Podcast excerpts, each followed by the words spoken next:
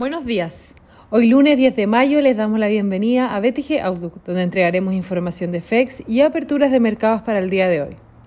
El tipo de cambio abre por debajo del cierre del viernes en 692,50, con los mercados con retornos mixtos.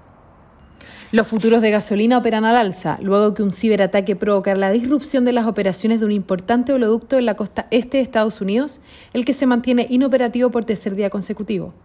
Por su parte, el cobre continúa con su rally, el que lo ha llevado a superar máximos históricos que había registrado el 2011, sobrepasando los 4,85 dólares la libra.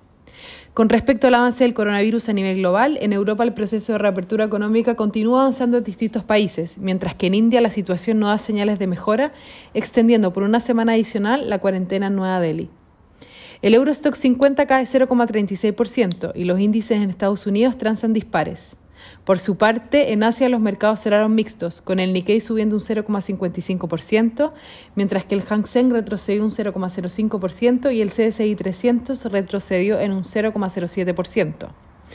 Los commodities transan positivos, con el cobre subiendo 0,71% y el petróleo WTI avanzando 0,55%. La moneda estadounidense, a través del Dollar Index, se deprecia 0,13%.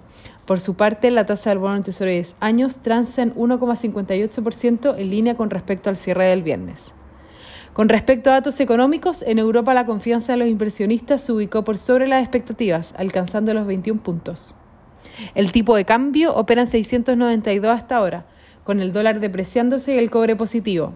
En cuanto a los técnicos, las principales resistencias se encuentran en 695 y luego en 700.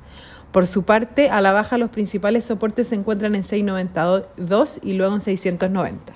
Muchas gracias por habernos escuchado el día de hoy. Lo esperamos mañana en una próxima edición.